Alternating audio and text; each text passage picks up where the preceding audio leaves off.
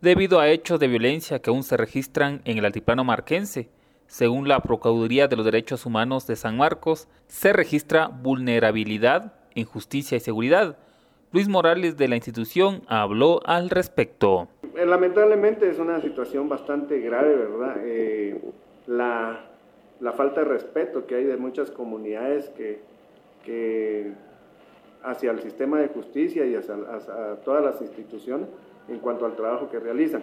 Este tipo de situaciones eh, es preocupante, es alarmante porque pone en riesgo pues, a los operadores de justicia, eh, que día a día son perseguidos, que día a día son eh, pues, señalados a nivel del mismo sistema de justicia y que ahora tengan que enfrentar problemas como la misma seguridad, ¿verdad?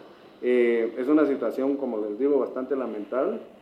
Y eso se debe a la falta de, eh, de presencia fuerte que debe existir en algunas comunidades, sobre todo en el altiplano de, de San Marcos, donde debe existir pues eh, bastante control, eh, bastante presencia de las fuerzas de seguridad y pues con ello resguardar un poco las condiciones en las cuales se ejecuta el trabajo por parte del sistema de justicia.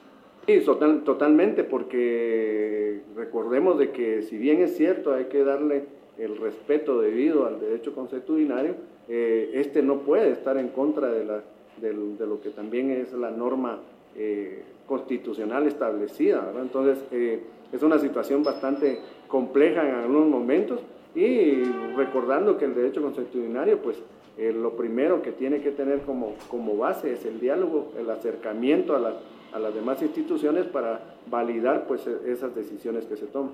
Pero no se puede tomar como válido eh, pues eh, que una persona sea agredida, eh, casi asesinada, que sean retirados grupos familiares del derecho de propiedad privada que tienen y que lamentablemente violentan muchas normas constitucionales como lo, hemos mencionado.